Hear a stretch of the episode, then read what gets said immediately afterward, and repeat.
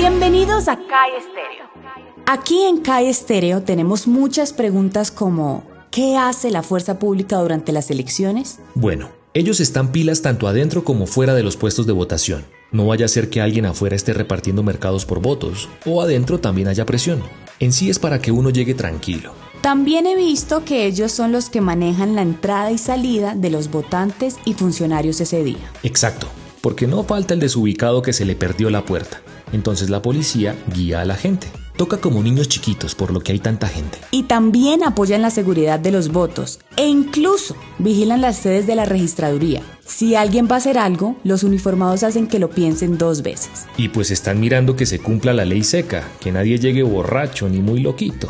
Aunque hay quienes se hacen el daño de ir en guayabados, uno con dolor de cabeza por allá, uy, qué pereza. Uy, sí.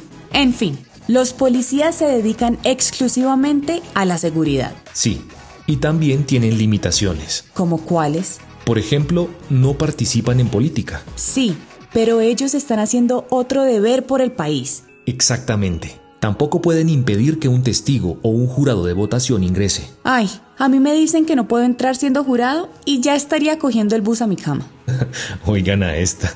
Además, un policía no puede impedir que un votante entre con menores de edad o mascotas. Pues claro, es que uno aprovecha y saca el perro de una vez cuando va a votar. ¿Qué tal a uno le dijeran que no puede? Todos los uniformados están enterados de esto y lo dijimos primero aquí, en Calle Estéreo. Son muchas reglas para memorizar. No, las normales. No les están diciendo que no puedan ir al baño y tampoco les pueden pedir a los jurados información del conteo. Bueno, y ya sabes que aquí te decimos todo sobre tus derechos y la Policía Nacional te invita a conocer el Plan Democracia para que los colombianos vivamos unas elecciones seguras. Para más información ingresa en www.plandemocracia.com.